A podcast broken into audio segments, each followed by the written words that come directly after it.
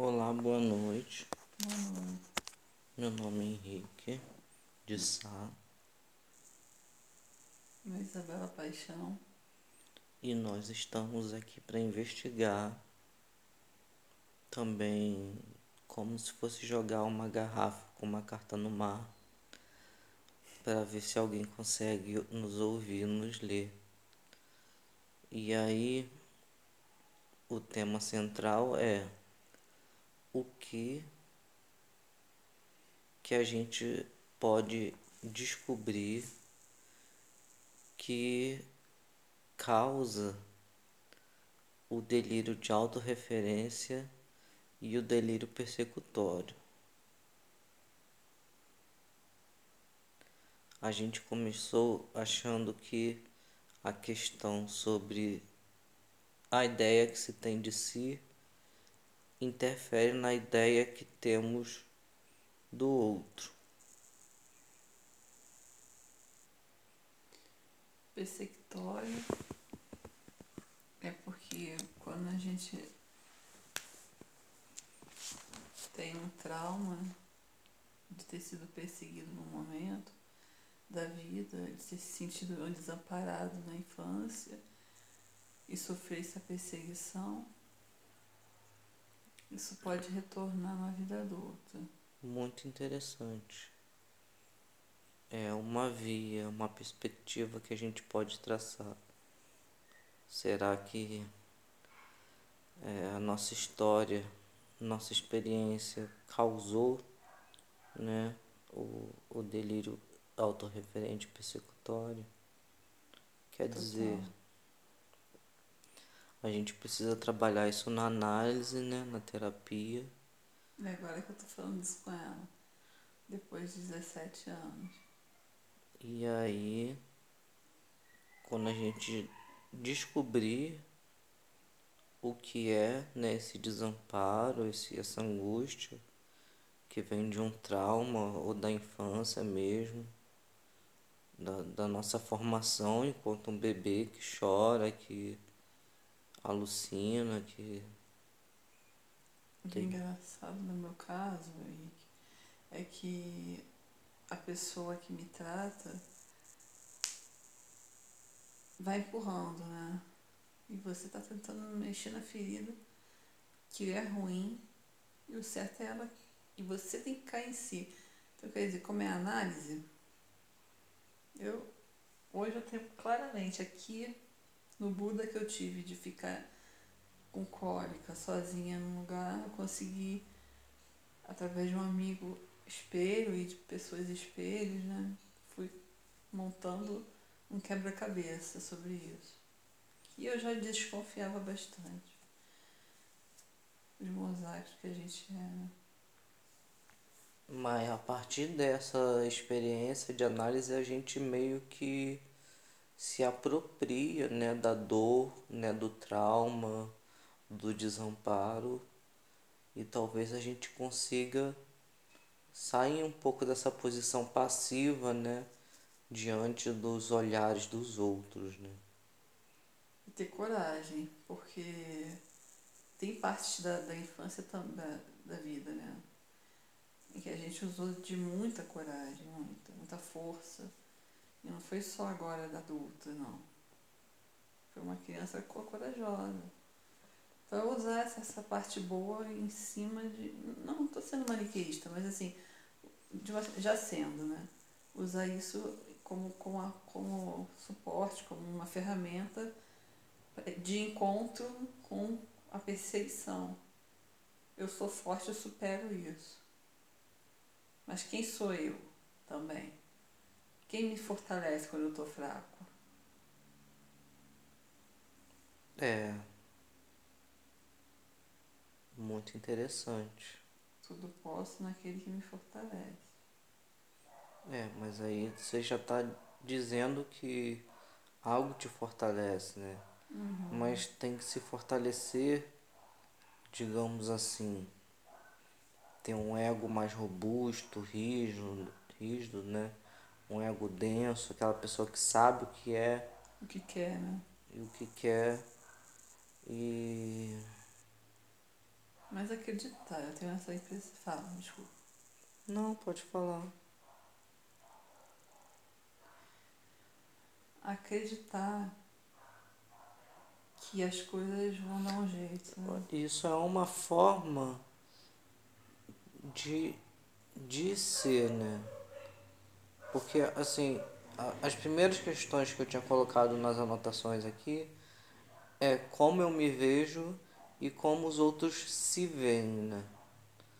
É, mas isso não, não é a partida, não é a partida, não é a origem de partida. Que a origem da partida foi a questão de como desconstruir o delírio de referência e o persecutório, e o delírio persecutório. Como que a gente desconstrói ele? Como que a gente faz para que esses olhares de fora eles interfiram em nós? Aí a hipótese é que como eu me vejo interfere a lagartixa. Inter... Onde? Ali na janela. Como que. Tá aqui dentro? Não. Aí fala como que é, o olhar que eu tenho de mim mesmo interfere na, na esfera do outro. E como é, será que como eu vejo será que como eu me vejo interfere na forma que eu vejo os outros? E em consequência como sinto que me observam ou perseguem como mudar isso? Como você tinha falado, Isabela? Mudar do que? Como mudar. É... Ah, eu falei, foi. É, que, é, você começar a frequentar. É, frequentar grupos, né? Tanto de apoio, ou o grupo que, que, te, que te acolhe, né? Não vai ser um grupo que te, que te rejeita ou que não quer você por perto. Mas frequentar grupos que, que, que, em que você pode trocar ideia com as pessoas.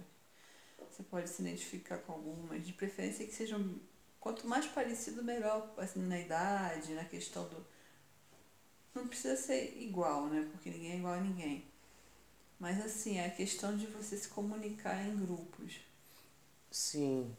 E assim, a, a primeira estratégia que a gente pensou foi a questão da terapia, né, da análise, né, de descobrir se tem algum trauma, alguma coisa que interfere no seu presente. E a segunda coisa que a gente está falando agora é essa relação com a comunidade, com grupos, trocar ideias. É... Quer falar? Tá certo. E aí é, o modo como nós nos vemos interfere na forma que vemos o outro. Logo, é preciso mudar a forma de como se vê. Quer dizer, a gente muda a nossa forma de se ver, tanto em análise, como você falou, como em relação grupos. com grupos, com pessoas, né? Quando você vê. E, e aí, será que quando a gente mudar a nossa forma de se ver, a perseguição e o autorreferente vai mudar? Muda bastante. Mas tem que ter uma rede de apoio, né? Uma família que, que, que não tenha tantos conflitos. Tudo aquilo que foi falado no, no Entrelaços, né? No, na campanha que a gente fez, né? No, no seminário. Nos primeiros dias eles falaram sobre isso. A, os, os fatores externos também né, contam muito da família.